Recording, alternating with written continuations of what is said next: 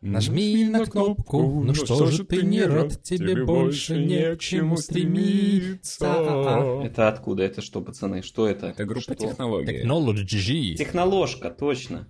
Техноложка это твоя бабка. Такая смех. Не очень смешная. Так, как-то Яна нужно мне, наверное... Ударить, я не знаю.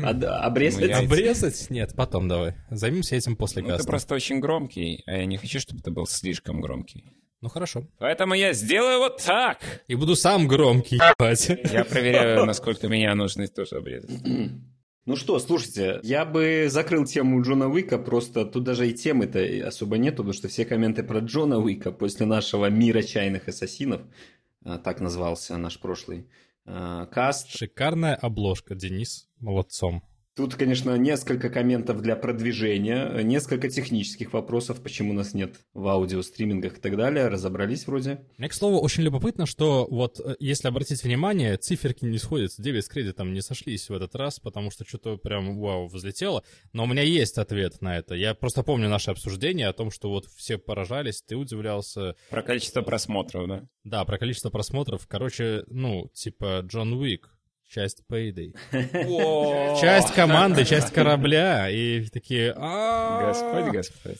Они снова говорят про Payday, возможно. И поэтому вот они слушают, сколько там удержания. Слушай, ну ни одного, мне кажется, коммента, где упоминается Payday. Или вы все подтерли? Мы не говорим об этом. Да. Мы работаем. В принципе, Player One по делу наезжает на фразу Яна про то, что, ну, вообще-то, кооп игры, конечно, это совсем другой уровень, не то, что эти ваши однопользовательские. Он сказал, что в кооперативе э, играть веселее, поэтому кооператив делает лучше. Вот так. А, ну, возможно, но слушалось это. Тут есть даже отсечечка, можно сейчас включить, но не будем. Я сейчас не вспомню свою цитату, но я уверен, что я не говорил, что Deus Ex или Ведьмак или что-нибудь были Не- бы лучше не с коопом. слова про это, Dead. Space показал, что нет, не были бы. Положа руку на сердце, прямым текстом говорю, все мы очень любим однопользовательские, сюжетные, большие, качественные игры. И маленькие тоже. и побегать в коопе. Не знаю, кто-нибудь э, смотрел э, фильм, который упомянул Игорь Лак Warriors? Я о нем только много-много слышал. 79 года, и все отсылки в Киану Уик 4 сразу станут понятными. То есть ты слышал его именно в этом ключе? Нет, не в этом, конечно же. Это игра есть еще по этому фильму. Не знал. По-моему, кстати говоря, Рок- Rockstar делал. Не, не знал про это ничего. Но я не уверен. Мгм. Короче, кто-то ее делал, и вроде как она, типа, считается тоже такая вот классика-классика. Культ. Но фильм, да, там про банды, которые воюют друг с другом. Ага. Они там еще такие все припанкованные, в красных жилетках, прикольные ребята. Ну, то есть есть смысл. Но у меня, если честно, есть ощущение, что, возможно, там сова и глобус имеют. Мне кажется просто, что это культурный, скажем так, артефакт не наших Времен. широт и времен тоже. Нам будет не очень понятно, мы не сможем, скорее всего, в него вникнуть. С другой стороны, он как бы приводит конкретные примеры про губы радиоведущие, например. 7,6 MDB. Ну, кинопоиск, ладно, это штатовский. Все-таки на кинопоиске 5,5 тысяч оценок на MDB. Что это за офигенный чай? Ты только что пытался просчитать его. Я охренеть просто, он какой цветочный. Это вот очень похож на вот тот, который нам нравится, который ты заказал. Милан Сенденсен. Да, да, очень похож, но другой. Это какой-то явно темный улун, ферментированный, он Ну офигенный. да, и я попробую раз. Извините, что перебил, я просто был очень сильно, Это прекрасно, у нас чайкаст. сильно впечатлен неожиданным этим вкусом. Это первый пролив, да? А он правда похож заварка, по вкусу чувак, на, это не пролив. на, на, на вот тот. Блин, офигенно. Окей, Warriors, э, действительно классика, 7,6 на MDB, это довольно много, надо, видимо, глянуть. Надо ознакомиться, получается. Ну, в принципе, э, тему Джона Уика можно закрывать, как, надеюсь, и самого Джона Уика. Да что ты такое говоришь? Типун тебе. Пусть будет еще 50 Джонов Виков. Короче, хлопцы, купил я Steam Deck.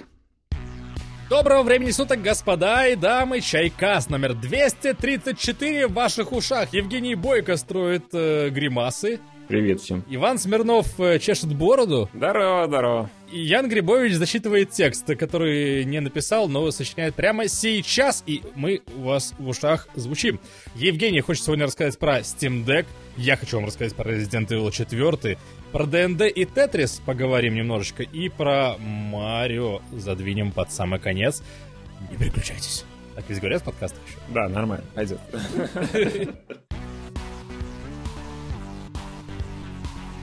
Блин, у меня на самом деле в последнее время, Женя, мысли появляются такие, что вот, например, у меня есть много игр, в которые я бы очень хотел поиграть, но почему-то все не срастается. Это игры такие, ну, как ты говоришь, однопользовательские, большие, длинные. Это Pillars of Eternity первый, который я не допрошел, второй там уже есть, там Tyranny я тоже не допрошел в свое время, Torment второй я не допрошел. Tides of Numenera ты имеешь в виду? Да-да-да, и, блин, я такой думаю, вот бы у меня был все-таки какой-то девайс, на котором я мог бы это делать. Сидя на унитазе, например. Стоит оно того или нет? Вот у меня главный вопрос, короче. Как я вообще до, этой, до этого дошел? Я, э, как вы знаете, уже довольно долго нахожусь в Польше, и в том числе, понятное дело, учу язык.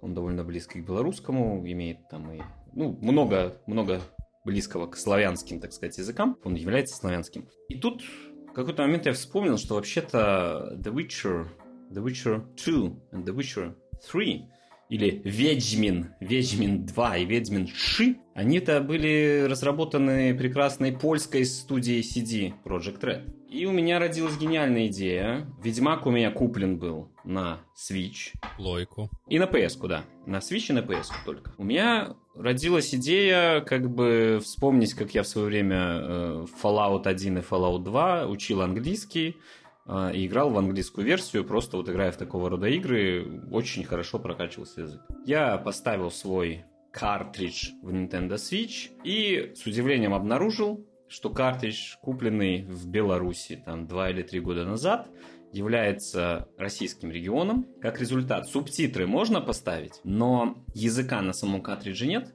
а докачать его теперь нельзя, потому что если ты заходишь, нажимаешь на «покажите мне этот продукт» в Nintendo Shop, да, тебе говорят «Ой, а ваш регион больше не обслуживается». И как результат dub а я поставить физически не могу. А это Nintendo Switch, и она у меня не взломанная, вполне себе оригинальная и официальная. По этой причине два варианта. Либо за 250 злотых, короче, за full price, за 60 баксов купить digital версию, которая не залочена никак, и там спокойно поставить польский, либо купить Steam Deck.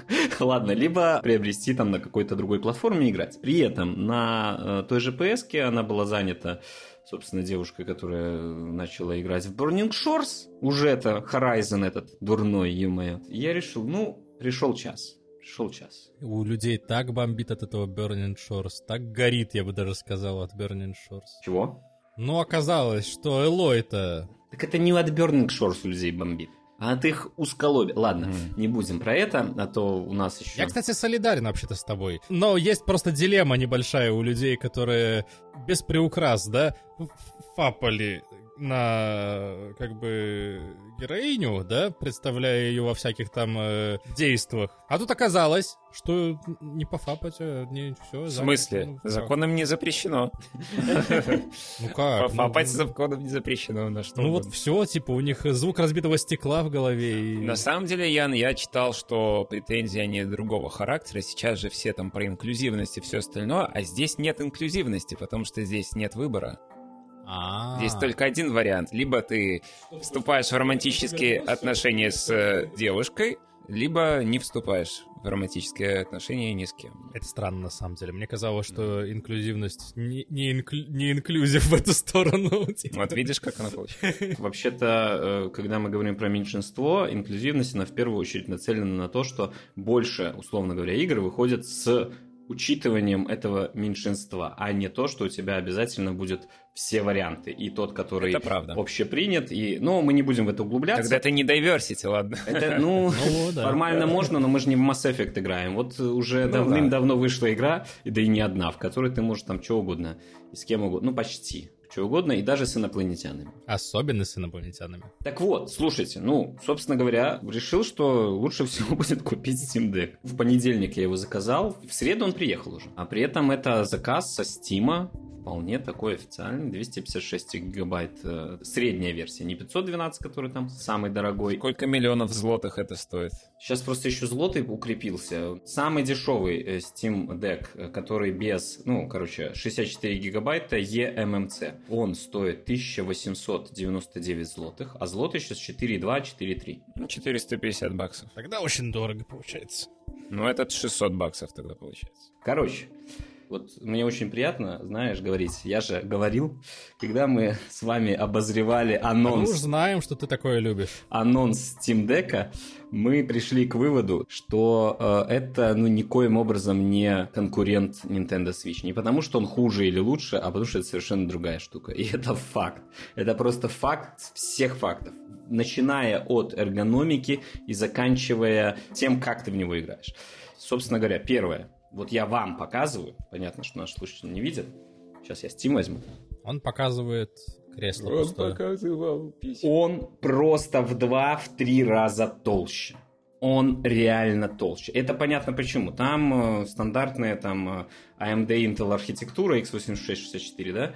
Э, там э, более-менее крутая видеокарта. Я не помню там какая AMD-шная, но просто по сравнению там, условно говоря, вот с интегрированным решением, которое в свече, это небо и земля.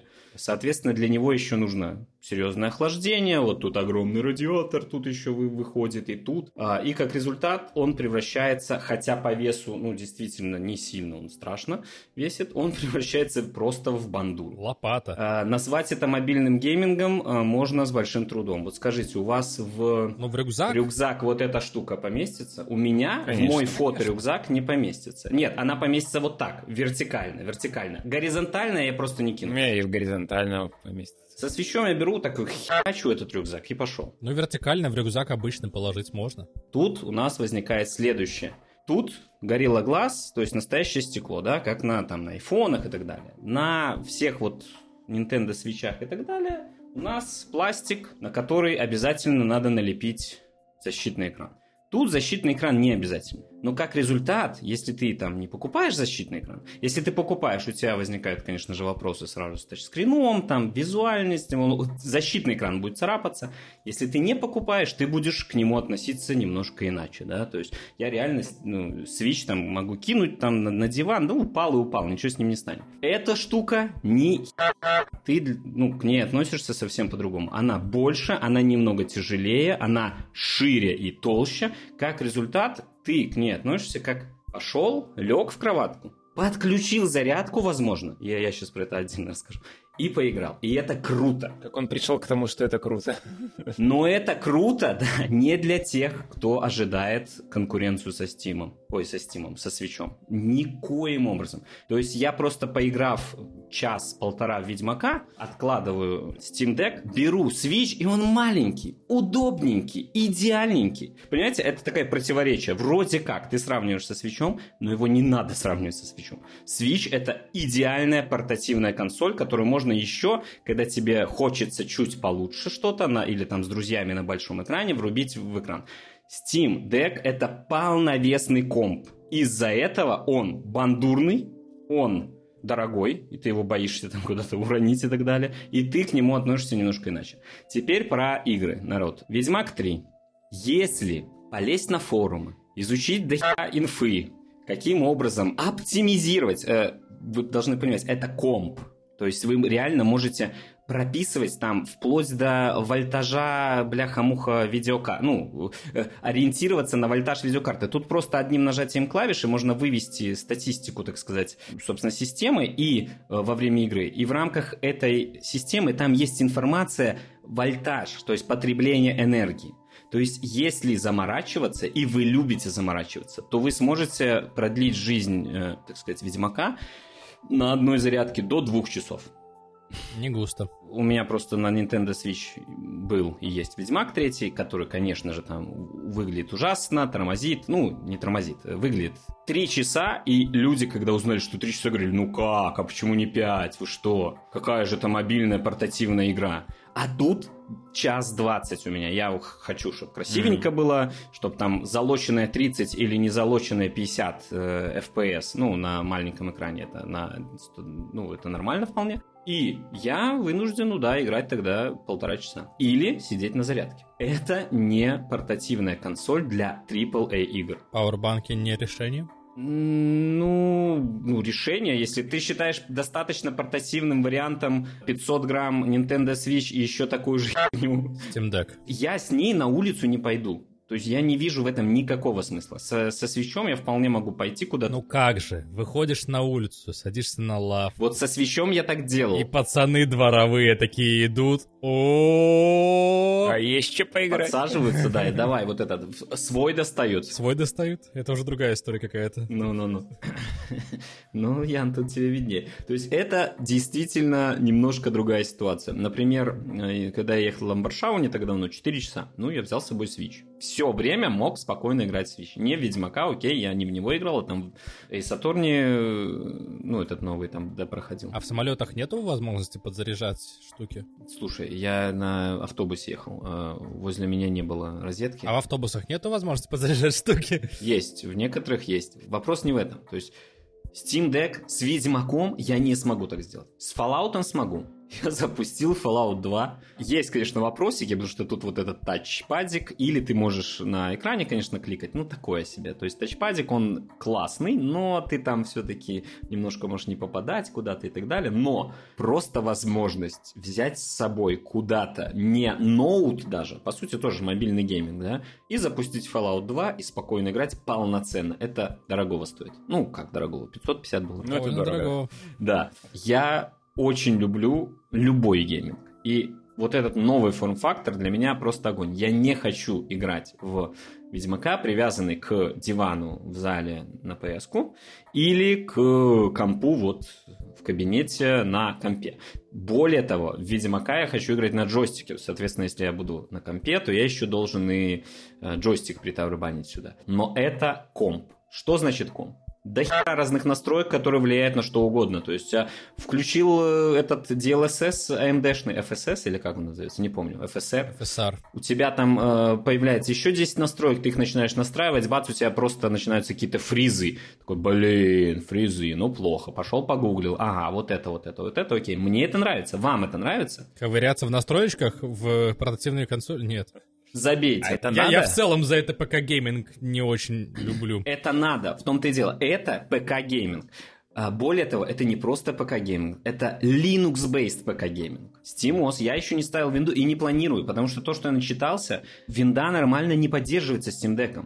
У тебя сразу же начинаются еще вопросы с дровами. Тут же, ну, все-таки не видюха GeForce там или AMD Radeon, да? То есть это определенная видюха, определенные компоненты. На них надо поставить дрова и так далее и тому подобное. И теперь я понимаю, почему проваливаются все эти Windows консоли, да? Тут у тебя хотя бы есть сзади такая, ну, сзади за тобой, так сказать, Valve, такая система, которая пытается это все развить. Ну, ты не прав. Типа, Windows-based консоли, как ты их сказал, типа, моноблоки, там всякие вот эти вот коробочки и так далее, они тоже поддерживаются большими гигантами железа, которые делают дрова для всего, что выпускают. Я ставлю на это железо винду, и у меня половина чего-то не работает. Так это понятно, ну, я это понимаю. Просто ты сравниваешь э, с виндой, и это не... Проблема огромного зоопарка железа у тебя в PC-гейминге. И тут то же самое. Народ.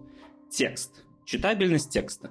CD Project Red, с которым, видимо, у Valve какая-то связь есть, ну, довольно такая плотная с точки зрения действительно разработки, проработки этих самых, действительно добавила настройки, которые позволяют увеличить текст э, диалогов, текст выбора диалогов и текст диалогов, который появляется над головой.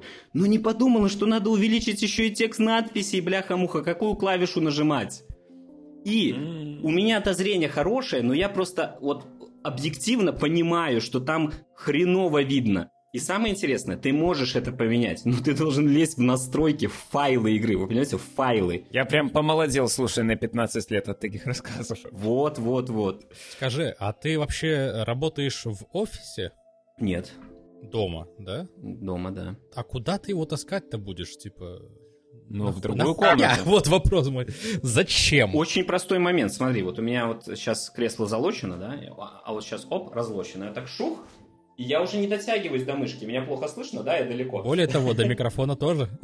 Ты просто вот так откидываешься и, не знаю, играешь в Steam Deck, ложишься на кроватку. Ты ложишься на кроватку и вот так вот, что ли, его держишь над собой? и Надо качать руки, получается. в туалет идешь. Он огромный, это факт. Но слушайте, эргономично, с таким форм-фактором, вот просто по размерам, это действительно, вот я, я читал, я не верил. В руках вес распределен настолько классно, что вот так вот можно и час играть. Серьезно, над собой держа.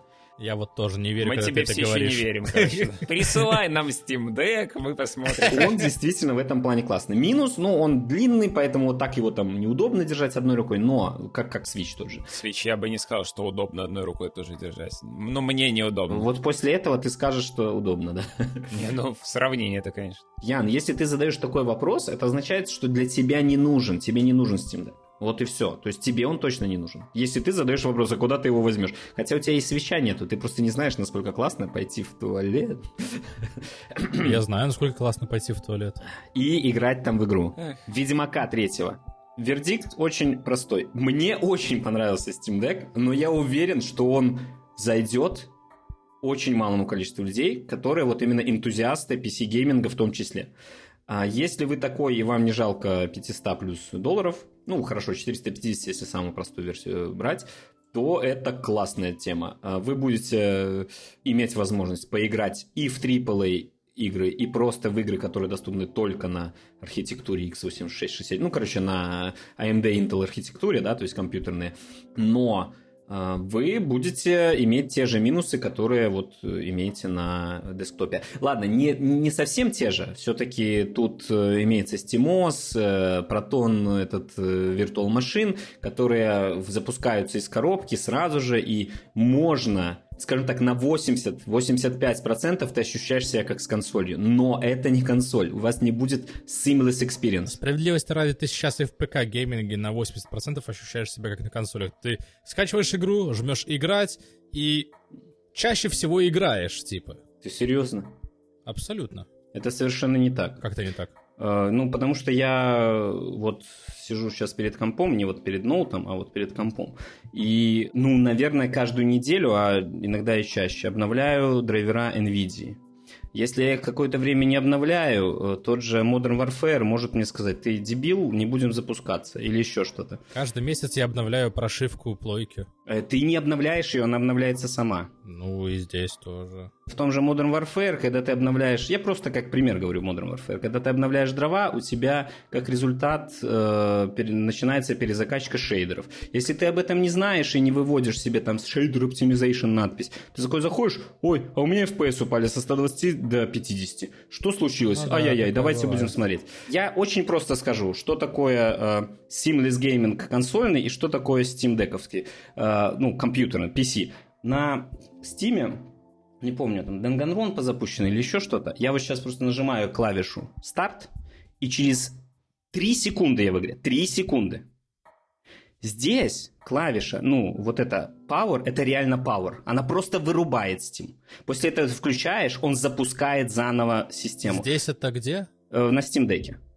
То есть у тебя формально для того, чтобы у меня, кстати, вернуться в игру там в PS, если она в режиме ожидания находится, и даже если не в режиме ожидания, кроме одного варианта, то, что она там обновляться пойдет, да, я тоже нажимаю, и через 15 секунд я в игре. Тут я пока запущу винду. Пароль введу, окей, пароль это моя проблема. Ну, винду нет, не на Steam Deck в данном случае, а именно уже на компе. Э, ну, блин, я минуты две буду, наверное, суммарно там запускать, запускать лаунчеры всякие и так далее и тому подобное. Более того, ну, вопрос даже не в этом. Вопрос не в том, как ты запустишь игру. Вопрос в том, когда она у тебя вылетит с ошибкой.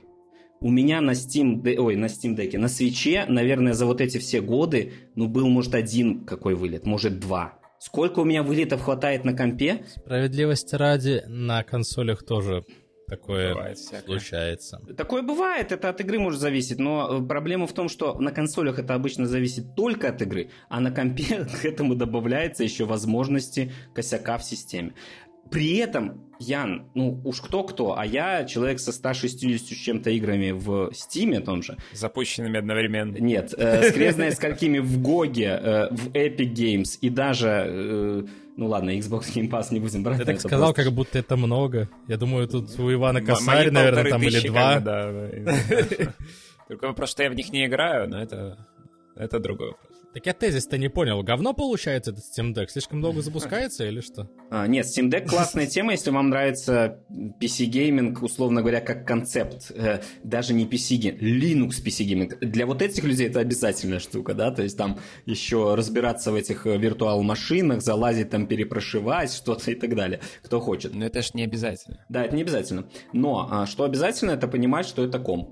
Короче, э, для меня, да, Steam Deck действительно показал э, очень большую разницу между консольным геймингом, пусть даже портативным, и PC-геймингом, пусть даже портативным. Э, PC. Я люблю PC-гейминг в том числе, поэтому я очень доволен. То есть, но я при этом понимаю, что, блин, тысячи людей, которые такие, ой, у меня есть Switch, дай-ка я куплю Steam Deck, типа, играть более красивый Ведьмак они будут плеваться. А, еще настраивать, то что-то копаться. А, настраивать не обязательно, но просто они запустят, и у них будет 25-30 FPS на стандартных настройках. Очень красиво. А, тормозит. Да-да-да, будет. Ой, ну тормозит. И за это я отдал 700 баксов. Будет, да, да, да, так да. и будет. Таким образом, чтобы не париться, я могу спокойно покупать себе Steam Deck и играть с ним. Визуальные новеллы, изометрические RPG, там, я не знаю. Вот World первый. Все. Oddworld первый, да. Иван сможет наконец-то пройти лучшую РПГ в мире Jagged Alliance 2. Gold. Если они ее доделали нормально, адаптировали. Кстати, вот вам, вот вам простейший минус. Любые игры, которые э, имеют Слишком э, довольно... Не-не-не. Наоборот, слишком новые компетитив э, шутеры какие-нибудь ты просто физически не запустишь. Ой, блин, чувак, ну... Компетитив шутеры мы не собирались запускать. Ты да. один в них играешь во всем мире. Я знаю, но я не могу физически поиграть, не ставя винду, в э, Battlefield 2042 в дороге. К слову, знаете, что я думаю вообще-то? Вот нужен, короче говоря, гаджет, аксессуар для, для Steam Deck, который будет продаваться в комплекте.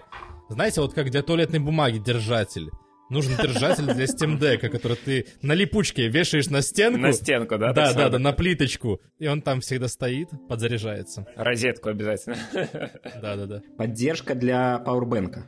На всякий случай, ну, потому что кто его знает, насколько тебе там припрет-то посидеть. Может, и три часа. И ты, короче, когда уже видишь, что пауэрбэнк заканчивает заряд, ты его берешь с собой, когда выходишь из туалета, и потом с ним приходишь в туалет, соответственно. Да. А да, Steam Deck тебя все время там ждет. А еще надо, знаете, как сделать? Надо, чтобы свет, когда включаешь, он уже запускался. А, да, чтобы быстрее. Давайте на Кикстартере сделаем стартап, ребята. Мне кажется, взлетит. Когда-то в туалетах, особенно в сортирах на улице, лежали газеты. Ты мог их, ну, почитать и использовать еще как-нибудь. Steam Deck я так не советую использовать. Оно должно во включатель врезаться, да? И, короче, смотрите, включатель обычно, вот он перещелкивается вверх-вниз, да? Но есть специально, короче, есть вот типа внутри кнопки еще кнопка. И ты иногда нажимаешь просто переключатель, а когда ты идешь вот по делам, ты нажимаешь с кнопкой. И тогда, типа, включается Steam Deck. Чтобы он не включался зазря, просто так. Я сейчас подумал об этом, видите, я продумал все. У Яна, короче, все понесло. Все понесло. Изобретатель Ян, проснулся. Понесло, иди, иди, на, Steam Deck, иди. Вы, вы не представляете, просто я в детстве мечтал о том, чтобы у меня когда-нибудь из плитки выдвигалась клавиатура, когда я иду посрать, типа, и там вот была реклама, мышка, и я, типа, вот сажусь. И монитор. Да, и на двери, чтобы был монитор. Нужно же эти гештальты закрывать. Steam Deck это мой обучатель польского, да, потому что я взял Witcher второй, третий, я взял Dying Light. Это все вообще-то польские игры, поэтому там сразу есть хороший, качественный польский. Да, Dying решил а, не брать вторую? Deadline, Dylan пока не брал, потому что там есть отзывы не очень. А, наш EGS. Нет, так а EGS что он запустил, запустил. Но, но, но, а, когда я вот смотрел настройки под Witcher и Dying Light, чтобы было 60 FPS а, и было удобно играть, я наткнулся на то, что Resident Evil 4-то очень оптимизирован под Steam Deck. Невероятно. Правда? И там тоже 60 вполне себе выдает. То есть это вопрос вообще-то не к Steam Deck, это вопрос к вам, разработчики. Нам? Ну, а. не к вам. К вам-то ладно, с вас-то взятки гладкие. Мы разработчики переключателя который... и держателя для Steam Deck. Поэтому я, я, я, как, я как человек, который э, говорил, что постараюсь поиграть, чтобы мы сегодня смогли обсудить, не, ну, постарался, не, поиграл. не получилось, не получилось. Я старался. Но, но... Слушай, ну он подготовился, он купил Steam Deck себе. Неплохо. Что ты, чего ты еще хочешь от человека? Да, но я хочу вот знать, а стоит ли его брать вообще? Ты его прошел? Абсолютно точно да. Я в этот раз его прошел пять раз. А зачем? Пока Почему что. Так, подожди, Иду сейчас на шестой много? заход, да. Ты платину выбиваешь или что? Да, потому что я уже об этом рассказывал, когда мы говорили про Village. Ладно. Ты ушел, да? Нет, я пошел брать, что ты. Я уже рассказывал, что Capcom просто умеет сделать так, чтобы тебе было интересно выдрачивать трофеи. Тебе. Мне, потому что там открываются новые штуки. А нам? Да, тебе тоже. А трофеи это вселенной Resident Evil это, как правило, еще и что-то открываемое. Ты открываешь новые там, ну, ладно, костюмчики, это хер бы с ним, но ты открываешь новые пушки, например, с которыми тебе просто интересно поиграться. Я вообще скажу так, что в четвертой части у Capcom вышло сделать хороший и очень залипательный геймплей ты выходишь в первый раз вот на эту площадь деревенскую, да, классическую, культовую, где первое сражение и потом бинго, и тебе не хочется, чтобы оно заканчивалось. Типа ты залипаешь в геймплей. Потому что весело стрелять зомбаков, весело стрелять им там в голову, в руки, в ноги, они, они реагируют на это все, как в пятой части было ты можешь из-за этого тоже строить не комбо, но связки некоторые своих приемов, типа там выстрелил в ногу, он взялся за ногу, подбежал к нему, дал свертухи, он падает на землю, и там, допустим, еще ножом можно его дорезать при помощи специальной атаки. Нож расширили очень круто, типа теперь с ним тоже интересно играть. Тебя бьют в рукопашную, ты можешь парировать атаку с помощью ножа, ты можешь резать на отмаш, типа просто всех вокруг себя.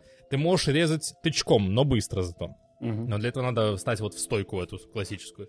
Насколько четверка отличается от оригинала? Не считай, понятно, графика понятна, там есть и плюсы, и минусы. Выглядит она очень хорошо. И звучит она очень хорошо. И играется она, как ни странно, вот я же говорю, очень хорошо, очень весело. Типа, вообще у меня было мнение такое, что четверка по отношению к пятерке, она вот вводит кучу, ну, я имею в виду оригинальные, она вот вводит кучу новых механик, она перерабатывает вообще все, что было в Резиденте, переставляет все с ног на голову, но игра типа норм, но в пятерке эти же механики все просто доработанные. И, соответственно, вот выглядит как четверка такой хороший заход, инновации и все такое, оно все меняет, все здорово в этом смысле, но пятерка в этом же смысле дорабатывает и выглядит просто вот, ну, геймплейно играется лучше. Блин, то есть ты считал в свое время пятерку лучше, чем четверку? А, во-первых, да, но, конечно же, я осознаю, что она чем дальше, тем меньше похожа на survival horror в принципе, да, типа и хоррор вообще. Ну, шестерка вообще, ну, это боевик. Да, да, шестерка боевик. Пятерка, в принципе, тоже боевик уже. Потому что там нету хоррорных элементов, там буквально он один, наверное, и то с натяжкой такой очень сильный. Типа, ну, нету там страшных элементов. В четверке они еще были. Но, короче, я говорю о том, что четверка ремейк выглядит так, как будто бы они сразу же сделали пятерку в этом отношении. Качественно геймплей, качественный геймплей, вылизанный геймплей, вот такой, что ты его ощущаешь, ты его познаешь, и типа нету такого, что, знаешь, вот есть элемент, но он пока что еще работает тяп-ляп, можно куда-то там докрутить, оно все работает как надо, типа, как часики. Стоит вообще сказать такую штуку, ремейки, да? Ремейки для чего запустили? Для бабла, конечно же. Ремейки запустили для того, чтобы э, подтянуть историю старых частей, до вот этой вот приземленности, около реализма, да, чего-то такого вот мрачности новых частей. Семерки, восьмерки в частности, да? Ага. Оно слишком оторвано выглядело, и сейчас, когда выпустили вот ремейк второй части, например, оно очень приземлилось, оно очень стало вот такое мрачное, атмосферное, есть вероятность, что первую часть они тоже захотят ремейкать, хотя это вот... Э... Еще раз? Да, да, об этом фанаты просят уже сейчас, типа, потому что есть э, потребность перевести это за плечо, чтобы было все в одном стиле, и чтобы пережить эти же ужасы теперь, когда мы увидели, как это бывает, да, как это можно, оказывается. Ну, это VR, это VR. Ну, это VR, и это... Э, все ж срутся от VR второго. Ну вот восьмерка сейчас есть под VR, и четверку сделают под VR двойку вот сделали, классно. Исходный продукт был классный, я сейчас акцентирую вот это вот. И получился классный новый ремейк. Потом, через год, вышел ремейк тройки. Вышел посредственный. Точнее, он неплохой, он тот же движок, он та же механика, накидывают новую, типа, если кто не знал, в тройке оригинальный Джилл научилась уворачиваться от э, ударов там, да, научилась э, перекатываться перед ударом, и садиться на коленку и стрелять сразу же отдачу. Все, в общем-то, на этом все инновации. Там, а, нет, там еще были сюжетные решения, но вот их почему-то в ремейке не стало, кстати говоря. И, наверное, это на это ответ это скорость разработки и издания игры это через год после двойки. Короче говоря, исходный материал был проходной. Это был спин который резко переменили в тройку. И ремейк вышел тоже проходной по многим причинам. Его, типа, фанатское сообщество не очень любит. Ну, мы не про него, окей. Я просто к чему подводил, что четверка-то, исходный материал был классный. Все очень любят. Это, типа, одна из э, таких вот э, любимейших частей в серии всех фанатов. Мне не надо, получается, четверку старую брать. Лучше просто новую и, и все. It depends. Почему Depends? Потому что при всем при том, насколько она классно играется, насколько она классно ощущается, звучит и выглядит, в ней порезали многое. Mercenaries вышла, ну вот вышел, точнее, режим Mercenaries позже, уже есть, но он тоже обкоцанный. В оригинальной игре там были Эйда, был Вескер, за которого можно было погонять, и он там типа своим этим Тайгер Бловом чувака отправлял просто в конец карты. Это было кекно, это было очень здорово посмотреть, как может выглядеть такой суперсильный наш чувак, который там э, на суперскоростях пятой части потом гоняет как за него играть. И я очень ждал э, чтобы посмотреть конкретно и это тоже, но его нету. И Эйды там нету. И Эйды там нету, потому что нету компании за Эйду. В оригинале их было две, которые открывались после прохождения. Это вот к вопросу о том, что анлокаблы у Capcom, они всегда были очень крутые. Типа ты мог пройти игру и открыть еще одну такую же игру, условно. А там было две. Типа там было две компании за Эйду. Одна маленькая, побочная. Так они собираются выпустить ее, я так понимаю, просто отдельными деньгами? Да. Я не знаю насчет оплаты, насчет э, деньгами ли, но они ее точно выпустят отдельно. И, если честно, я подозреваю, что да, деньгами, потому что почему бы и нет. Вот так вот. Капком был, но скурился. Ну и на это как бы намекает, во-первых, отсутствие ее в Mercenaries. Второе, это концовка игры, в которой она буквально говорит Леону, э, мы идем separate ways с тобой. Она проговаривает название, типа все такие... И ни, и ни хера нет, а потом и, и Питер Гриффин такая... Ничего не открывается. По поводу еще Mercenaries хочу проговорить чуть-чуть. Во-первых, я, как вы знаете, апологет и фанат этого всего дела. И там нет коопа, если что. Кооп появился только в пятерке. В четверке, короче говоря, что классно. Есть несколько героев Mercenaries, и они все играются по-разному. Я не имею в виду, что у них разный расклад оружия, я имею в виду, что у них прямо есть свои мувсеты, у них есть то, как они обходятся там э, с ножом, с оружием, да, типа, а еще они добавили э, накапливаемую шкалу ульты, которая каждый, у каждого героя своя, которая тоже меняет геймплей. Там, например, Краузер, за которого ты раньше бегал с луком бесконечным и э, время от времени мог превратиться в бабайку, чтобы один раз ударить э, этой культяпой его рукой. Здесь это вот теперь ульта, которая накапливается, а лук это не бесконечный... Но нож он ножом, короче, выписывает камбухи, как Джейк в шестой части. Угу. Типа комбо ножом. Он просто такой врывается, там рывки делает какие-то. Луис, за которого тоже можно теперь поиграть впервые в серии, кстати говоря, он ставит динамит, и это тоже меняет геймплей полностью. Типа он ваншотит всех, этот динамит, и ты его должен вот стратежно э, накопить, поставить вовремя, и ты можешь его взорвать сам. Ханк — это вот такой трушный Resident Evil 5 Experience Mercenaries, когда ты бегаешь, стреляешь в голову, подходишь, сворачиваешь шею и продолжаешь комбо таким образом. И типа вот это выглядит очень круто. Типа, это вот выглядит как э, Mercenaries пятой части. Типа, когда у каждого героя свой мувсет, каждый герой вот такой вот интересно посмотреть, как он играется, да. И плюс есть маленький сегмент, э, где ты играешь... Э, вот, короче, в оригинале там был сегмент, где ты защищаешь домик вместе с Луисом. Все помнят, культовая сцена, прикольная. Здесь есть еще одна сцена, где ты вместе с Луисом приключенствуешь. Типа ты вот идешь из точки А в точку Б, он с тобой, как напарник. И у него есть ИИ, Подожди, ты имеешь в виду в, в сюжете? Да, в ремейке в сюжете есть вот такой эпизод, где он э, ИИ бегает с тобой, он остреливает зомбаков, он использует свой вот этот мувсет новый в рукопашную там, да, и он типа не тупой, в отличие от э, пятерки оригинальной.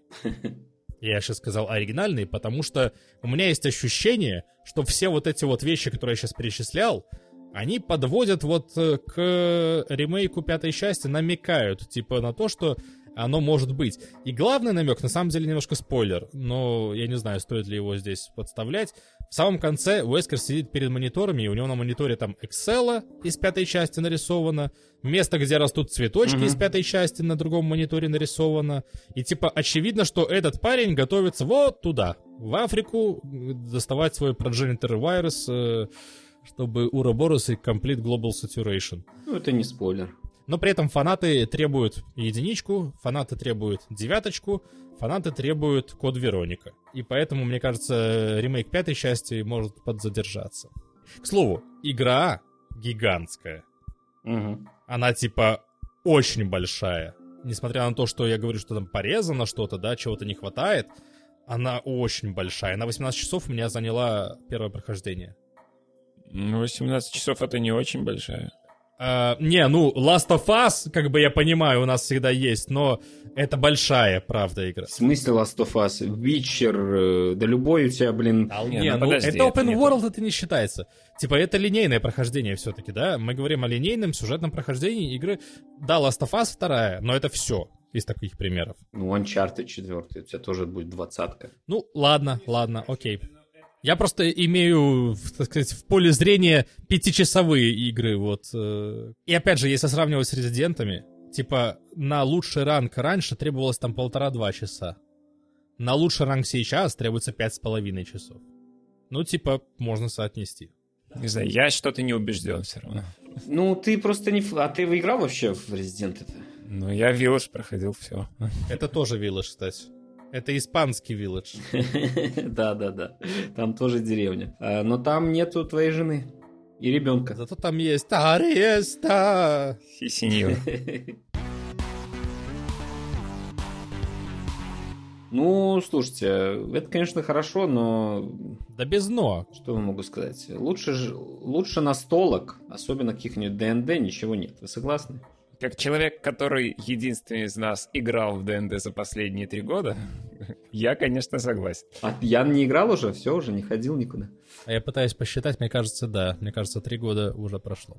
Просто как раз вот последние три года мы проходили кампанию официальную, этот Descent to Everness, который по факту, можно сказать, приквел к Baldur's Gate 3.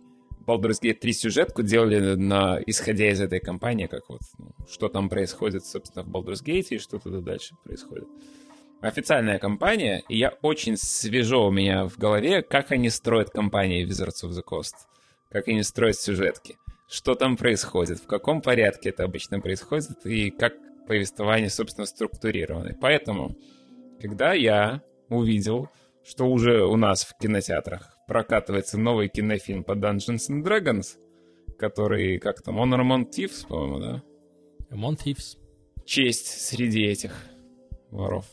Вот. И мы, конечно, знаем, что у воров чести нет, но это совсем другая история. Я, короче, взял и пошел. С женой пошли в кино. И провели, сколько там, два часа, по-моему, с чем-то, с небольшим. Ну да, да, да, да. Провели прекрасно это время в полупустом зале. Потому что пиратские версии. Пиратские версии это, это факт. плохо, это факт. Это факт, это, это факт. плохо, и оно прям в глаза бросается. Наверное, из пиратских версий, на которые я ходил в последнее время, это было самое красивое. Не Пантера? Не Пантера. Пантера мутноватая была. Здесь размытие было, когда быстрый какой-то экшен происходил, и то не всегда. Битрейты не додали, понятно. Что-то непонятно, короче, что происходит, но, честно скажу, это не такой комфорт, было раньше, или как вот могут наши какие-то слушатели, которые в других странах находятся, ощущать там, я не знаю. Ну, это понятно, да. Надпись в начале фильма подготовлена кинокомпанией Вестерна или что-то э, такое там. Вестерн что-то там, фильм. С Казахстана же, да? То есть это... Наверное, да. Наверняка. Скорее всего. Ну, просто такое впечатление, что вот копии, которые показывают на этом на экране, они не предназначены для этого. Угу. Нелегально, в принципе, а... Просто технически не так, да. Угу. Это реально как будто ты там upscale какой-то смотришь э, с более низкого разрешения, что-нибудь в таком духе. Причем не upscale, а просто scale. Автоматический scale. Растянутые просто. и Вот. И, в каких-то фильмах это на гамму бьет, то есть на какое-то блеклое, неконтрастное. Вот. А там, поди, еще просто какие-нибудь HDR записи крутят на не HDR э, аппаратах или наоборот. Ну и что-нибудь такое, я не знаю. IMAX, опять же. У нас вот что не запись была, то э, Adapted for IMAX. И ты такой, ага, да. А, но это так, лирическое отступление. Что я могу сказать про кинофильм? Это, наверное, один из тех фильмов, которых э, почему-то так не хватает в последнее время. Он позитивный максимально. Там постоянно какой-то драйв, вообще веселье и, э, ну, в целом на этих, на позитиве. Я не помню, кто там, э, студия какая его делала. К счастью, не Дисней, иначе мы бы заметили, мне кажется. Это мумия? Это, в принципе, мумия, да, можно так сказать. Так и думал. Почему мумия? Ну, по, по настроению, По наверное. настроению? По настроению, по, по драйву какому-то муме. Но я давай сначала отступлю от самого фильма, отложу. Ты вот лучше ты про него расскажешь, про сам фильм. Окей. А я пока с точки зрения человека, который, для которого ДНД это не пустой звук, который много лет имеет стажа в нем, играл, водил. У меня еще свежи просто эти воспоминания, потому что долбанную кампанию трехлетнюю мы добили не так давно. Вот. И, соответственно, что я могу сказать? Почему это хорошая экранизация ДНД? Почему это, наверное, самая лучшая экранизация ДНД? Вот то, что там вы видите в трейлерах, вот эти отсылочки, типа там, что вот у нас мимик есть, вот у нас есть этот owlbear, как его, Медвесов, Савомед. Чел медведь. Это мемные какие-то существа, которые э, сейчас почему-то особенно популярны, ну, как бы они в, в рамках поля массовой культуры, типа вот э, Савомеда раскопали, он, по-моему, с первой редакции вообще, а потом его не было. А, потому что это максимально всратое существо. А сейчас он, его раскопали, сказали, смотрите, какое всратое существо. Визарды такие, заебись. И включили его в официальную пятую редакцию, типа он там есть где-то в этих, И включили его в WoW. как его, Book of Monsters, или этот сам, монстр, короче, в этот, в сборник э, этих, Монстр Мануал. Монстр Мануал, да. Вот. И, э, соответственно, включили фильм тоже, потому что это прикольно. И смотрится впечатляюще. Там есть все эти самые, ну, расы, расы разные. Понятно, что они там есть, но они там прям, прям разные. Там есть прекрасный Тифлинг в одной из главных ролей, просто лучший Тифлинг, наверное, на экране. Есть, э, ну, эльфы, полуэльфы, ладно, это все понятное дело. И э, меня прикольнуло, как они гномов туда добавили, они их сделали прям вот именно гномов, не дварфов. Даунскеленных людей просто маленьких таких. Потому что они по факту такие и есть реально в этом самом, в каноне, в играх и впрочем. Все друг с другом дружат, большие люди выходят замуж за маленьких гномиков, и все это прекрасно, все счастливы. Ну, как бы каноничное э, злобное зло в качестве антагонистов, эти красные волшебники, это э, как бы достаточно популярная злодейская сила, в принципе, в, э, в Айруне. Ну, как бы, это все наш любимый Forgotten Realms сеттинг, который мы знаем все больше, чем все остальные сеттинги ДНДшные официальные, потому что у нас был Neverwinter Nights, у нас были Baldur's Gate, Icewind Dale, и вот это все, но в этом мире происходит. Само действие основное в Neverwinter происходит у нас. Dark Alliance решил не упоминать. Все, что я сейчас обрисовал, это поверхностный слой того, почему мне нравится этот фильм как ДНДшнику.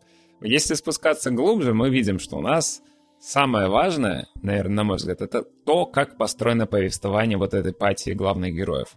Как они идут к цели, которая им поставлена в самом начале. Они идут, ну, как мы, наверное, привыкли в играх, принципе. Они, вот, нам нужно решить эту цель. Мы не знаем, как ее решить, но есть человек, который знает, возможно, знает, как это решить. Вот Ты ходишь к человеку, он говорит, я тебе, конечно, что-то подскажу, но ты сначала сделай для меня вот это. И по вот этой цепочке из каких-то взаимосвязанных квестов мы так катимся, это реально как в игре. Они реально так пишут сюжеты. У тебя будет обязательно какие-то там э, схватки случайные, схватки не случайные, месилово какое-то ПВПшное и все что угодно. Но даже это не самое главное, на мой взгляд. Это как бы структура общая. То, что мне больше всего понравилось, зацепило вообще в самое сердечко, это то, как Пати решает проблемы в этом фильме. Они их решают как игроки. Они их решают максимально всрато и нелогично, это офигенно. Да, и при этом сами персонажи, ну вот, бляха-муха, это Барбарка, как я забыл, как имя. Э, ну, это же просто, ну вот прям, ну давайте как, крушись ломать, да? Архетип, да. Э, кстати, это довольно важный момент в фильме. Все персонажи главные. Да, у нас есть какой-то еще более главный Крис Пайн, потому что вокруг его личной ситуации крутится проблема. Но к концу я не ощущал его как вот основной центровой персонаж. Звездный лорд? Нет, да. Действительно, есть, э, ты прав, есть немножко и вот э, Стражей Галактики, вот, вот эта вот компания, она разношерстная, и она классная. Действительно, динамика между этими персонажами в команде, это очень похоже на динамику между персонажами в реальной игре. Люди, которые за столом сидят. Потому что тут есть человек, который формально party leader, Крис Пайн, которого играет, когда спрашивают, ну, что ты, в принципе, делаешь, вот, как, как ты можешь помочь э, нашему делу? Он говорит, ну, я, типа, это, план придумал. А что, если план провалится? Ну, я тогда придумаю еще один план. Типа, вот это его формальная работа, потому что он бард. Это, кстати, могли бы обыграть, наверное, чуть больше. Жди режиссерскую версию. Да, да, но там чуть-чуть совсем было такое совсем. Но сам факт в том, что бард реально это персонаж, который больше все-таки заточен даже не на support, а на социальные интеракции какие-то в городах, там типа интриги, расследования, вот эта тема. Слушай, я вообще сейчас подумал, бафал он мораль своим, бафал. Ну да, да, в принципе. По сути, основная фишка то, что его задача была мотивировать, вот, и он мотивировал. У него это получалось. Понятно, Иван предвзят к Бартам. Я все понял. В смысле, я за Барда играл не раз, и ты тоже. Идеи по разрешению конкретных ситуаций были от каждого от каждого игрока, как оно в идеале и должно быть. Ты сказал игрока? Ну, игрока, да. В данном случае я просто не могу разграничить. Мне кажется, что вот эти персонажи... А там есть это вообще прям игроки. ну, типа, что это игра? Меты нету никакой, нет, к счастью.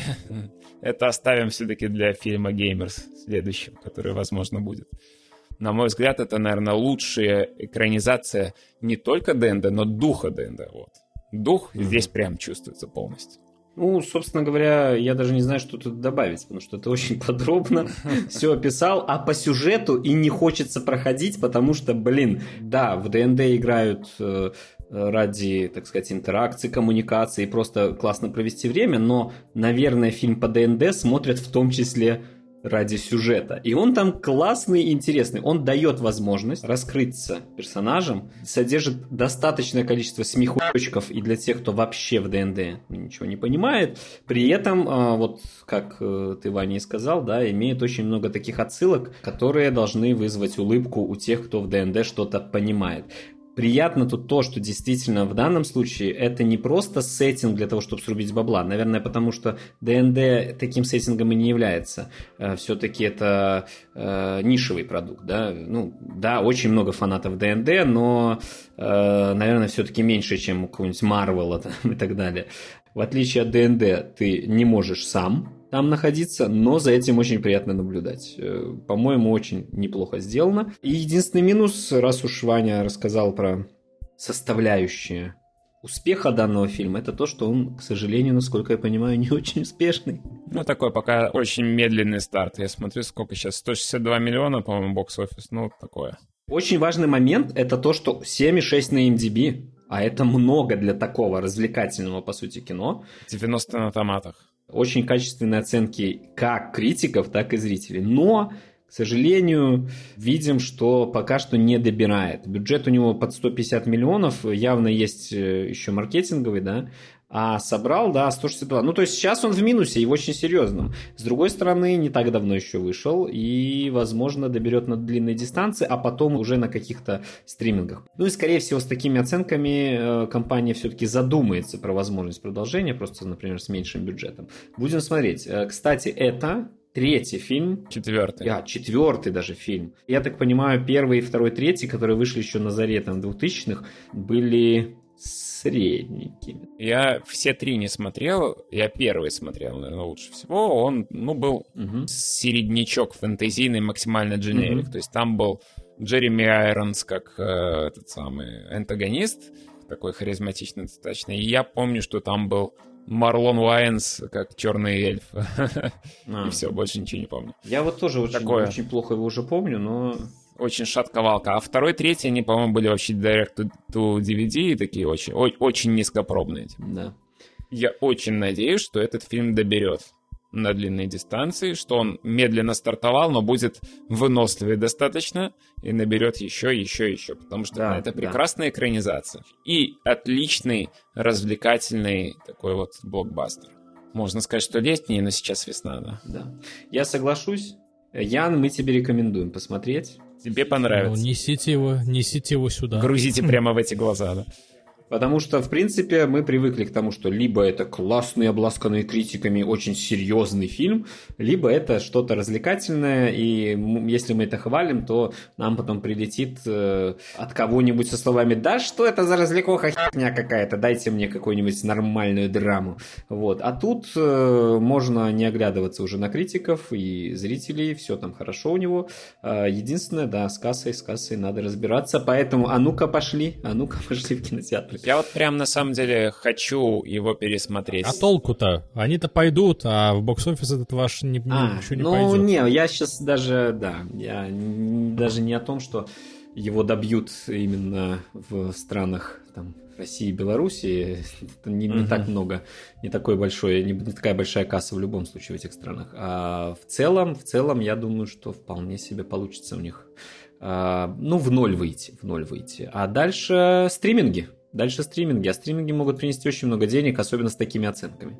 Я сейчас вспоминаю просто некоторые сцены, и меня прям вот улыбку это вызывает на лицо сразу. Там так бери Яна с ним сходи. Смешно, смешно. Но хотел сказать, мы вот с тобой не, не упомянули, что там одну из ключевых ролей играет Хью Грант внезапно. Э, да. И Хью Грант, как э, солидный актер с большим стажем, последнее время, я думаю, все могут заметить, что он играет в последнее время всяческих мерзавцев. Почему-то. Человек, который прославился, как обычно в романтических комедиях всяких, сейчас он играет, ну, постарел немножко так э, элегантно постарел, скажем так, и сейчас он играет мерзавцев в основном, ну, таких с юморком.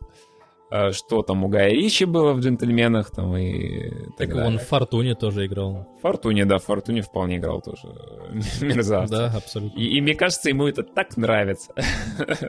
Прямо от по лицу видно, что он просто прется от того, что он э, может играть таких сейчас персонажей. Это весело, это причем не антагонист, это, можно сказать, скорее антигерой, больше, наверное, угу. который был раньше в пати этих ребят, но так получилось. Дополнительный слой какого-то такого легковесности, что ли, и приземленности всего этого эпоса.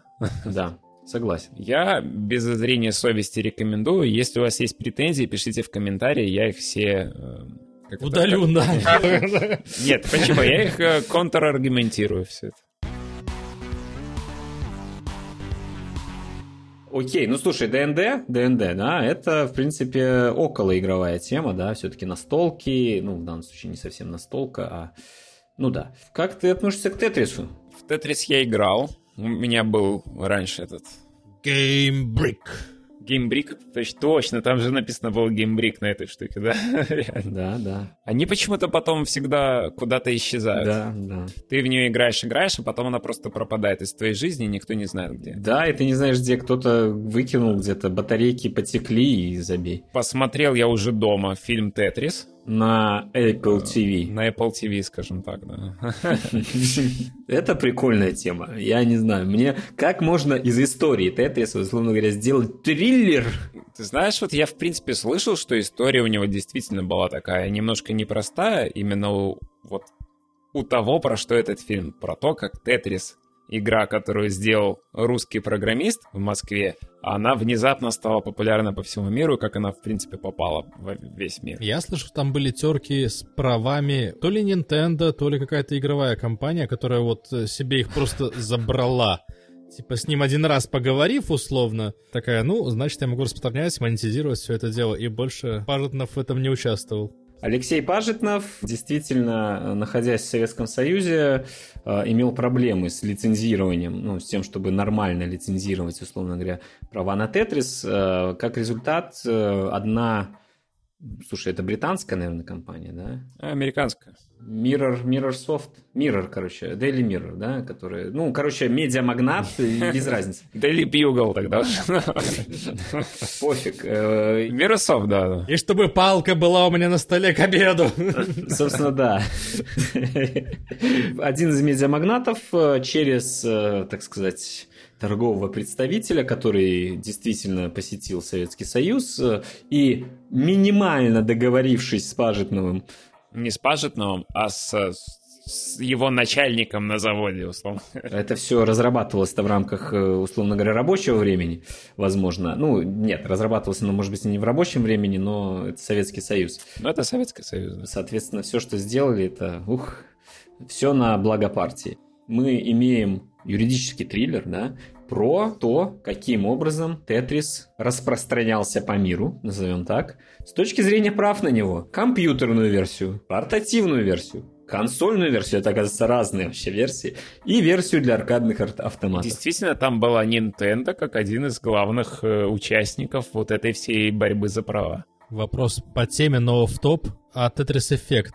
Что с ним? Он каким-то образом монетизирует товарища Пажетного? Конечно, конечно. Я тебе больше скажу. Сейчас все еще существует э, компания, которой Tetris Soft. большинство этих прав принадлежит, и во главе которой, собственно, главные герои вот, этой, вот этого фильма. Мой вопрос в другом был. Мистер Пажетнов получил свои гонорары, Да, в конце концов? Да, Он тоже во главе этой компании. после развала или во, во время развала переехал э, с помощью вот этого Хэнка в Америку, и они основали компанию Tetris Soft, или как она там Что-то называлась? в таком духе, да. В общем, да, и которая, по сути, и владела частью прав. Не всеми, но частью прав. И как... Но роялти, да, действительно, ему выплачивались. И, и Пажетнов же сам вроде уже умер, да? Не, нет, он- они все живые, и они, кстати, продюсеры, тоже исполнительные продюсеры фильма в том числе. Да, 68 лет ему сейчас, да. 55-й это не такой, не такой старый. А, Хэнк Роджерс. Хэнк, Хэнк Роджерс, Роджерс, вот, нашли. Но, короче, это частично основано на реальных событиях. эм, э, визуальная новелла, да? Как со всеми типа байопиками это происходит, там накрутили немножко драмы, чтобы это смотрелось интересно. Есть юридический триллер, и он классно сделан. Да. А есть Советский Союз, и это стыд, блядь. Комментируй. Это клюква. При этом, мне кажется, она сделана, ну, просто специально, не в смысле, что мы так действительно себе представляем Советский Союз, а именно вот для какого-то вот, вот, Типа очень жестко или что? Что имеется в виду? да оно не жестко, оно просто глупо и трешово. Раз мы говорим о фильме, может быть, это реальное переживание тех участников событий, типа гипертрофированные, да, но то как он ощущается? Оно очень клюквенное. Ну, слушай, что ты включаешь в слово клюква? Это вот пропаганда на пропаганде и пропагандой погоняет. Н- Нет, я включаю в слово клюква вообще противоположное скорее пропаганде. Высмеивание пропаганды, а не пропаганду. Типа там медведи на унициклах гоняют в... Так это и есть пропаганда, это высмеивание Чего того, что там это? было. Типа. А, При этом в негативном свете всегда. Потому что если ты это высмеиваешь в позитивном свете, ну тогда у нас Скотт Леопольд или там, э, ну погоди, которые качественные продукты. Скотт Леопольд. Наш ответ Скотту Пилигриму. Их-то высмеивать э, довольно глупо. Это качественно, действительно интересно. в смысле? Глупо. Вон, вырезали из Atomic Heart мультик. А там тебе показывают, все вокруг коррумпированы, кроме там одного-двух человек. Всюду слежка, всюду э, угроза жизни. При этом реально там, ну вот эта сцена про детей и монетку, ты просто сразу, как только он бросает монетку, ты понимаешь, что будет дальше. И сидишь пять минут и думаешь, и ждешь, пока он расскажет. Одна из самых неудачных сцен. Да. Когда там его задерживают, это тоже клюква. Один КГБшник прибегает за другим КГБшником, чтобы восстановить советскую справедливость. Ну, это, это клюква. Это э, интересно смотреть, но я предвосхищаю, что некоторых людей это может задеть. Поэтому будьте готовы к тому, что половина фильма клюква. Да. Но с точки зрения справедливости, мне реально понравилось, что сейчас уже начали так делать, что если у нас в фильме русский, его играет русский. Это да. Или хотя бы человек, который свободно говорит на русском языке. Всех, кроме Горбачева. Который свободно говорит на русском языке. Да, да, yes. Ну, вот это Горбачев, а все остальные нормально. И Пажетного играет прям русский актер. Хорошо. Так не только Пажетного, мне кажется. Ну, это как центрально. Ну и всех остальных тоже, да. А еще, слушайте, ну графика. Графика в России. Я понимаю, в России снимать нельзя было, а плюс, э, условно, Кремль ты больше нигде не покажешь во время военного парада, но выглядит... Э, то есть они потом начали стилизацию действительно качественную, например, когда погоня, там, да, да вот да, эти да. пиксельные эффекты, это классно, это супер. И оно превращается, типа, вот как в эти в игры, которые были на Тетрисе, там машинки, что же были вот это? На Тетрисе был Тетрис, в Геймбрике были Геймбрике, разные конечно. Машинки, мы же привыкли так это называть. И всякая ерунда но это к Тетрису не имеет отношения. Ой, давай вот без этого. Ну, это а? просто стилизация как, как эффекты. Не раскрыта тема геймбриков. Тетрис 2 выпускаем. Это будет теперь уже криминальная драма про контрафакт. Ну ладно. Э, действительно, э, это классно, но реально графика вот для показа Москвы вот того времени, она просто режет, резала мне, во всяком случае, глаз. Не заметил ничего. И, ну, выглядело, выглядело не просто клюквенно. Кстати, насчет клюквы еще добавлю. Во время, там, собственно говоря, любых погоней парадов, там все серое, серое, типа, ну, Москва же всегда серая, это же как Лондон прям. А, но самое интересное, там реально в шинелях 45-го люди ходят такие uh-huh. военные, и ты такой смотришь, что это у вас? У вас Вторая мировая закончилась только что? Или у нас 89-й год, бляха-муха, где Горбачев там выступает, а через год уже не будет будет Союза. Э, и люди в джинсах должны вообще-то ходить. Ну, в варенках, ну, да. Ну, самые богатые, понятно, но все равно. Было забавно, наоборот, когда гопнули Хэнка и забрали у него джинсы. Это было классно, это было классно. Жиза неплохой сюжет и действительно интересный новый взгляд на ситуацию с Тетрисом. Учитывая, что и Пожитнов, и Хэнк Роджерс как бы уже давно американцы, я думаю, они вполне себе нормально посмеялись и вполне себе нормально заработали на вот этой ситуации. Прекрасно заработали. И ничего против этой же клюквы не имеют. Вы, если не боитесь вот таких ситуаций и таких вот образов позднего Советского Союза, то ну, я бы советовал посмотреть. Вполне себе. Я так и не понял, каких образов? Типа негативных?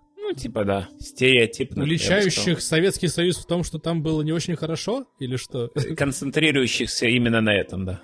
Самый простой способ показать, что у тебя э, Алексей Пажетнов хороший человек. Покормить котенка. Никак не связанная с сюжетом ситуация, где он идет по серому городу, проходит мимо серого магазина, к которому стоит очередь серых людей. А, он из него выходит. Он выходит. И какая-то э, изможденная, э, ну, среднего возраста женщина говорит, «А, ой, как же, мне не хватило там чего-то. Курицы не хватило, ну, мяса. И он такой, ну, держите, держите вам, и уходит. Это реальная ситуация, Женя, это было. Это реальная могла бы быть ситуация, кроме вот того, что человек, который только что это мясо купил, вышел, его кому-то там отдал и пошел. Это, это, это стереотипнейший это да. способ показать какую-то лабуду. При этом вот эта ситуация была не в смысле, что мне нечем кормить. Ну, люди не умирали с голоду в 89 году э, в Москве. Не рассказывайте, давайте вот сказок. Они шли просто на следующий день и спокойно покупали это же мясо. Может быть, оно было не самого лучшего качества, да, им надо было постоять в огромной очереди, но вот этого не было. Не совсем так, Женя. Они бегали по всему городу, искали просто продукты, да? Бегали по всему городу и покупали. Еще раз, в Москве. В Минске такое было в 2000-х.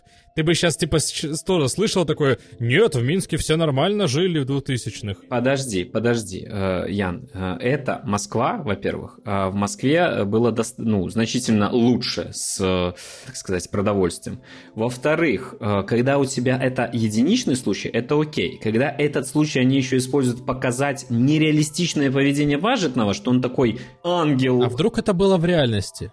Вдруг он реально вот выходил из магазина и отдал мясо. Ну окей, посмотри фильм, расскажешь, э, какие у тебя были в данном случае ассоциации. И третий момент, я повторюсь, у тебя идет бляха-муха парад на, класс, на Красной площади. Красной площади. И рядом ходят люди в, в каких-то бляха-муха, как 50-е годы, когда вот, э, когда строили Берлинскую стену, вот тогда они таких вот э, в шинелях такого вот образца ходили, все, все при оружии. У тебя в центре Москвы люди при оружии армия ходит в 89 году. Вы серьезно? Во время этого самого, ну, окей, если бы они вот туда шли, в, на, собственно, на площадь, там просто как будто у тебя вот реально какая-то голод, холод, разруха и армия всюду ходит. Все вокруг ходят, бляха-муха, с автоматами и что-то там бубнят. Ну, это, это выглядит реально клюквенно, вот и все. Хорошо, подписчики, которые наши слушатели, которые были в Москве в 80-х годах, расскажите, все-таки это близко или не очень?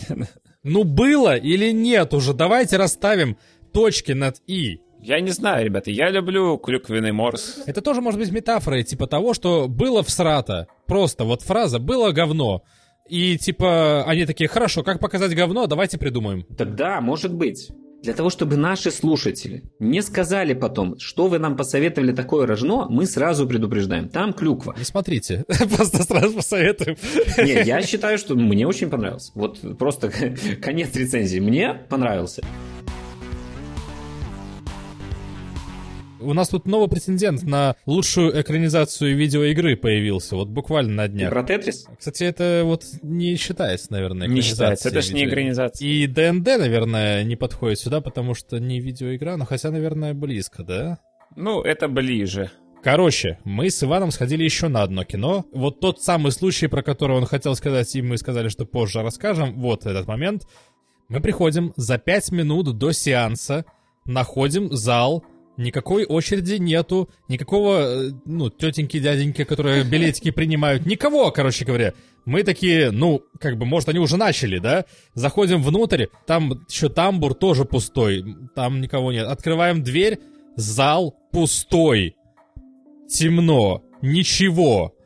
И, короче, вот уже типа 5 минут до сеанса, мы возвращаемся к ресепшену, спрашиваем, они такие, а, Марио, все, заходите, смотрите, да, конечно. Такое ощущение, как будто они сами уже не поверили, что будет сеанс, что кто-то придет, и вот если бы не мы, кино бы не было. Но мы пришли, в порядок навели, все, кино произошло. Короче, мы сидели там буквально человек, ну, Ну, Где-то 10 было. 10, наверное, там за нами семья сидела, папа, мама, два ребенка и еще пара парочек, вот, все, типа. Это все люди, которые там были, это удивительно. Было бы, конечно, luxury, если бы мы посидели вообще во всем зале одни, это был бы очень крутой experience, я хотел бы такой. Жаль, что не. Но, в общем, я к чему это все подводил? У нас э, появился новый претендент на лучшую экранизацию видеоигры, мне кажется. Я, а я соглашусь, потому что на самом деле мне сложно даже придумать, к чему тут можно придраться с точки зрения экранизации видеоигр. Канону. К канону. Да, к тому... Или к ганону. К тому, к- нет, Не, к ну канону. Я знаю, к чему придраться. К тому, что это мультипликация или это не мультипликация. Это мультипликация. Это- А, а разве можно к этому придираться? Хорошо, ты придрался, а я сразу же парирую. Типа, это не мультипликация, это 3D все-таки, да? И все персонажи, все герои выглядят идентично их игровым ипостасям. И я сейчас поясню, типа, это, а, это логично. То, что я сказал, оно логично для всего, чтобы могло выйти. Но во всех таких произведениях всегда, особенно вот Соника вспомнить, особенно первого вспомнить, всегда есть вот это вот, знаете, экстраполя... Экстраполяция же? Лица и мимики исполняющего его актера на лицо и мимику персонажа. Здесь такого нет. А ты уверен? Абсолютно. Но лицо нет, а мимика. Ну, мимика может быть, но типа лицо точно нет. И лицо точно каноничное. Ну, всех персонажей, которые узнаваемые, они вот прямо точь в точь, как в играх вот последних лет, я имею в виду там, да? Типа ты смотришь какой-нибудь синематик Super Smash Bros., Марио там показывают, не знаю, Тода, Луиджи, Пич, да? Они вот идентичные. Подожди, про что ты сейчас говоришь? Ты говоришь про то, что научились э, э, еще лучше липсинг делать для э, персонажей за последние там 5-10 лет или что? Nintendo, она участвовала в создании, и видно, что Nintendo, она вот, ну, она, в принципе, это дело любит, да? Железной хваткой. Железный хват. э, Да, держала производство этого фильма, чтобы все было прям по букве. Типа, как у нас задумано, чтобы не портили, не меняли, не искажали. А Мне кажется, Nintendo была и в каком-то 90, какой-то 80, ну, короче, когда и первый Марио вышел, но после этого она ушла готовить вот это. Я хочу верить, что нет. Вот, потому что у меня Nintendo вот помогала делать детектив Пикачу и это, и все. Больше не было фильмов Nintendo. Я, кстати, недавно смотрел интервью с Да, может и этим, нет, может я не прав. с Джоном Легуизамо, который играл Луиджи в том фильме. И оказывается, я этот фильм, оказывается, тут не смотрел с Бобом Хоскинсом и э, Легуизамо. Оказывается, он был на самом деле мрачняк Да. про криминал, типа Да. в реальном Нью-Йорке. А ты помнишь этих стрёмных гумба? Это такие шкафы были гигантские, у которых маленькие вот эти вот сплюснутые головы. Они делали этих чуваков из людей. Типа сплющивали. Я не знаю, что там конкретно происходило физически, но они хотели из Марио и Луиджи тоже сделать гумбы. Ужасная ситуация. Это пипец, у меня травма. Типа, Не, ну это так, это отступление. Так подождите, так а какую игру э, это экранизирует? А это правильный вопрос. У нас есть на него ответ. Все. Это экранизация чего-то. Марио... Супер Марио, Super Mario Brothers 2, не знаю. Super Mario World там Супер были. Smash. э, Super Mario 64. Mario Kart. История Марио тебе известна. Боузер похитил принцессу, Марио отправляется ее спасать. Здесь эта история рассказана. Но я бы сказал, что это скорее экранизация супер... Если уж так нужно привязаться, Super Smash. Super Smash. Здесь раскрывается типа какая-то вселенная, да? В какой-то момент к команде присоединяется там не Линк, но Донки Конг. Они привязывались к ранним играм, к новым играм именно про Супер Марио. А вообще-то одно из первых появлений Марио это Донки Конг. Первое. Я не уверен. По-моему, там была еще одна игра про трубы, где типа два Трубы. уровня, там типа и эти купы там ходили. Я вот не помню, это было раньше или нет. Она еще коопная была. Неважно, короче говоря. Смысл в том, что, что она экранизирует сразу многое. Типа она показывает и вот взаимодействие с Донки Конгом. Там есть отсылки к Mario Kart. Точнее, не отсылки, а прям элемент, да, прям такой сегмент. Есть э, отсылки к Super Smash Bros., когда они сражаются там на ринге и должны выбить друг дружку с него. Мгм. Luigi's Mansion. Luigi's Mansion, да, типа Луиджи там шарахается по мрачному лесу и, и сразу же считается, как он с фонариком ходит там. Вот-вот, и он найдет этот самый mansion и будет по нему также шарахаться. Типа это все очень хорошо считывается, но в целом оно просто играет вот на погружение, и это вот тот уровень, знаешь, вот сейчас нету таких э, больших каких-то вселенных, да, и фильмов по ним, где не было бы вот миллиарда отсылок, и чтобы тебя аж подташнивало от них. Типа ты смотришь, вот первому игроку приготовиться, например, в какой-то момент меня так... Уже Может, просто хватит, ну, через да. край, ну все. Ну я понял, типа вы гики, да, и мы тоже, я все понимаю, но перебор, оверкилл. И вот, короче говоря, здесь, как ни странно, отсылок до жопы. Типа с первого кадра идет вот там этот Донки Конг на И до фоне, последнего после фразочки «Сами», «Марио», там «Мамма ми» и так далее. Но типа, отлично. Но не торчит, типа, как лишний гвоздь какой-то. Ну, слушай, мы же сегодня тоже обсуждали ДНД, и там тоже не торчит. Я бы не говорил, что во всех фильмах...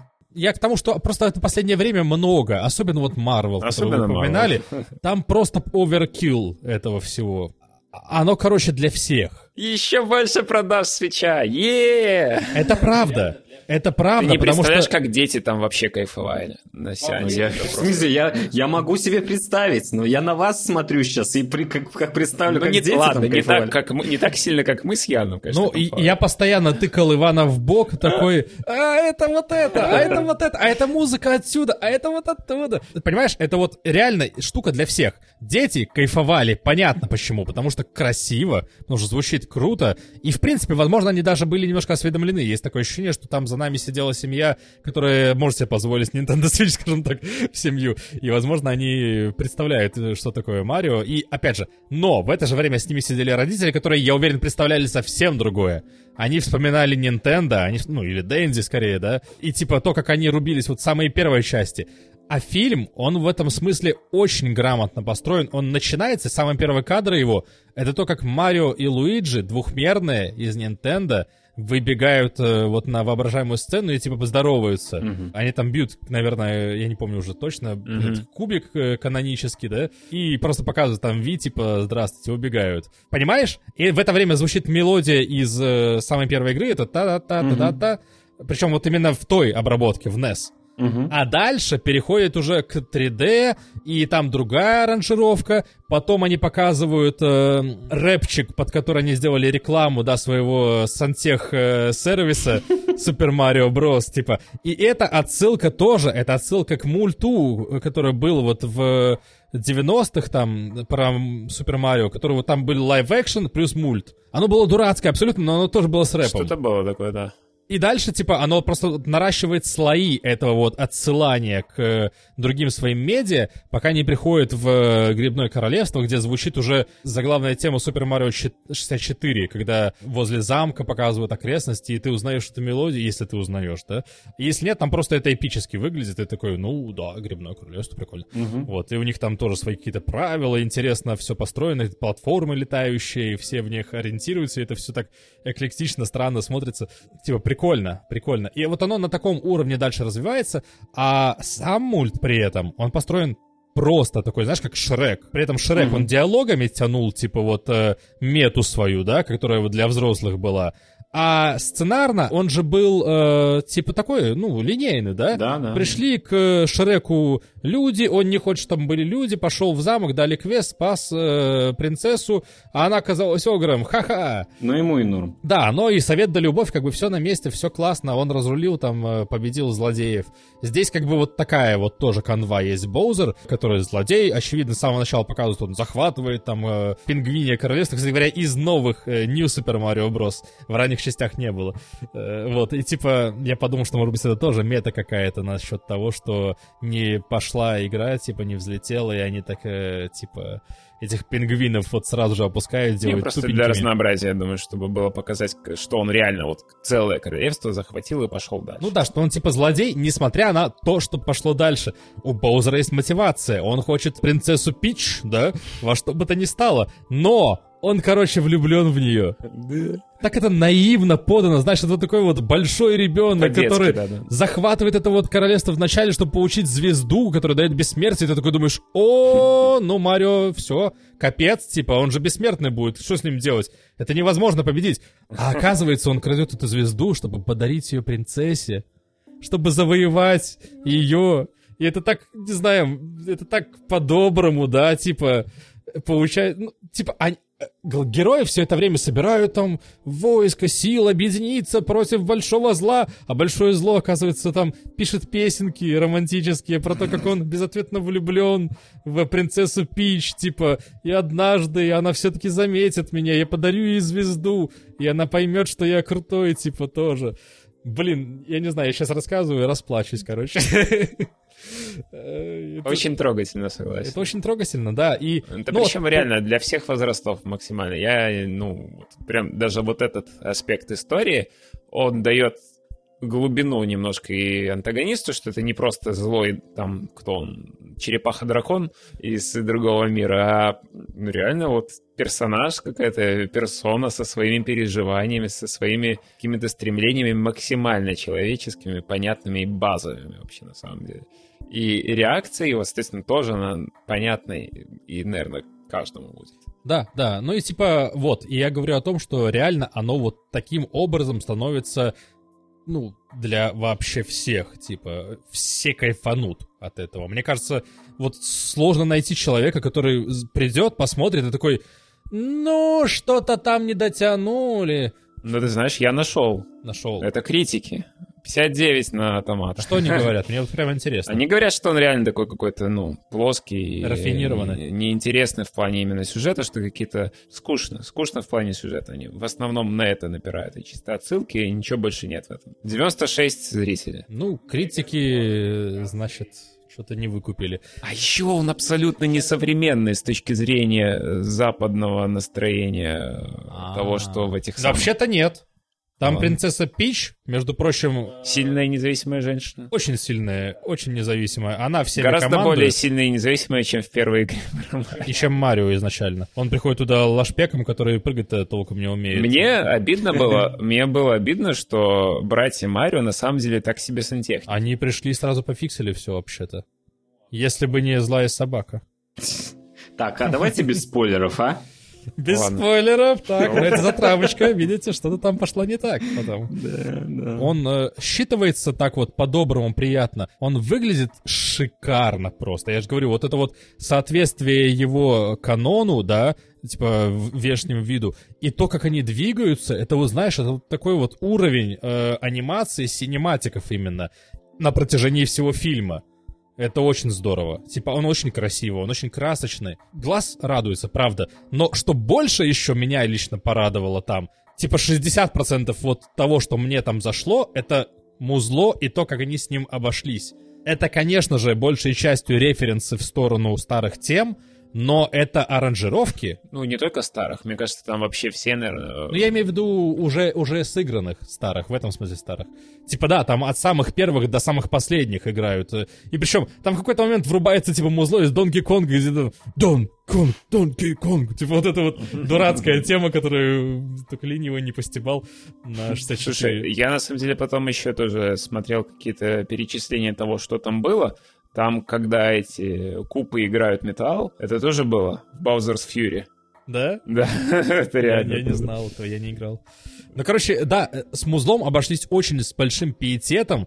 Все эти темы, да, были сочинены, но это другие аранжировки. Они встроены в повествование очень круто и, типа, всегда всплывают к месту. Типа, вот, когда показывают «Грибное королевство», тебя играет аранжировка темы Super Mario World. Логично. Угу. И типа вот, вот такое вот, там Марио Карт, там тоже динамичное что-то играет. Мне кажется, что из Марио Карт, но я плохо помню. Предположим, это, что да. Эту, эту музыку, да. Вот про Донки Конга уже тоже сказал. И типа оно вот музыкально прямо очень вот так, вот, знаешь, по мюзикальному вот э, выглядит. Типа оно от одного трека к другому идет, как будто бы это большая вот такая музыкальная постановка. Там типа даже вот еще до вот этих всех э, попаданий в сказочные королевства они идут по канализации, там нет-нет, да и будет там туда-туда-туда. Да-да-да. Где-то на заднем плане. Оно, оно тихонечко, оно не, в лицо тебе кидают эту отсылку, она там вот где-то рядышком проплывает. Это такой нифига себе. Какая-то просто вот типа эмбиент, и на ней там пианинка где-то на высоких, но ты знаешь, если ты знаешь эту мелодию, ты узнаешь этот перебор. If типа. you know, you know. Да, да, да. Ты мог не заметить, но твой мозг заметил. Но даже если ты этого не понимаешь, оно все равно дает картину восприятия вот этого всего сюжета и подчеркивает его, знаешь, и, наверное, как бы близко к уровню какого-то старого Диснея, может. Да, да, да, я соглашусь. Музыка, наверное, тут тоже часть повествования, но акцентирует то, что происходит. Вот. Ну, типа, она очень, во-первых, уместная, во-вторых, она очень красивая, просто вот ее слушать приятно. И я потом, мы потом смотрели, мы досидели до самого конца, мы посмотрели титры. Кодзи Кондо, который композитор вот э, серии, да, э, как это сказать, не канонически, а... Ну, Изначально. Он супервайзил музло, типа он за всем этим тоже приглядывал и следил, чтобы все вот оставалось правильно. Это очень чувствуется, но вишенкой на торте, блин, является написанная песня Боузера, которую исполнил Джек Блэк на пианинке, там типа... Там пять человек ее писало, мы потом в титрах это увидели. Пять человек, вот эти вот простенькие четверостишие, которые вы слушаете, такие, ну, там текст такой простенький. Пять человек выверяло, чтобы слова были на месте, чтобы все было наивно, чтобы э, оно не скатывалось ни в пошлость, никуда, чтобы вот Боузер, глупенький черепах, который любит э, человечиху, мог такое спеть, сыграть э, и чувствовал это. Ну, один из этих пяти человек — это Джек Блэк, а второй из этих пяти человек — это Джон Спайкер, который басист и продюсер Tenacious D. Он, собственно, на клавишах и играл. Это штука, которая у вас из головы просто не выйдет никогда, если вы услышите. Максимальный такой общеушный червь. И это прекрасно, потому что это, как мы любим, в принципе, у Tenacious D, большую часть песни, она простая, она понятная, и она запоминающаяся. Это, блин, офигенно. Я бы сейчас ее сыграл, если бы гитара была под рукой. Вон гитара. Давай. Давай, Чинь. Так что, Дэну? Эй! Поехали.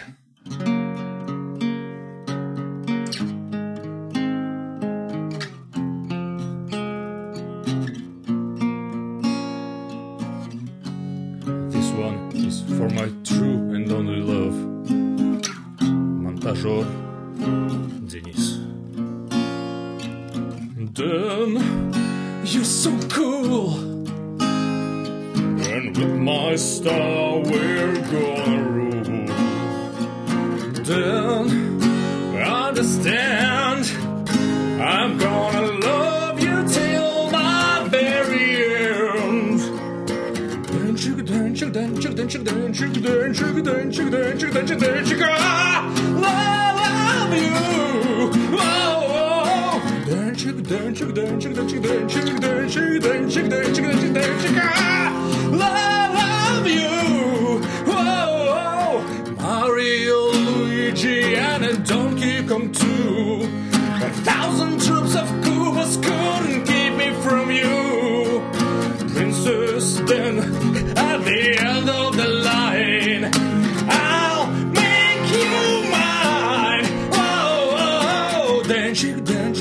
дэнчик, дэнчик, дэнчик, дэнчик, дэнчик, дэнчик, денчик. I love you. Oh, денчик, денчик,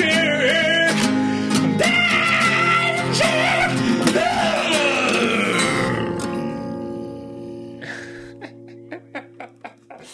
Сука. Это заслуживает пяти, да? Так слушайте, может мы просто музыку-то в играх э, более качественно разберем? Вот а то мы только под конец об этом подумали сейчас. Может даже гостя какого позовем? Это отличная идея, Евгений. Я бы даже попробовал позвать одного специалиста, возможно, на эту тему. Это я? Который, возможно, известен нашим зрителям больше, чем Иван. А, мы же не знаем, получится ли специалиста. Ну да, это интересная идея. Я за. Голосуем. Я за. Единогласно. Я увидел, что все проголосовали единогласно. Вы не проверите. Тема музыки в играх это же кладезь э, срачей. Ой, э, это же кладезь э, интересных обсуждений. У нас то, что не тема, то кладезь срачей. Ой, да ладно. Типа, Есть о чем, правда, поболтать. Давайте так и сделаем. Вот такой вот вам э, тизерок. Окей, ну в таком случае ждите нас через две недели в ваших ушках. Но пока, наверное, расходимся. Спасибо за внимание. Пока-пока. Пока. Всем пока.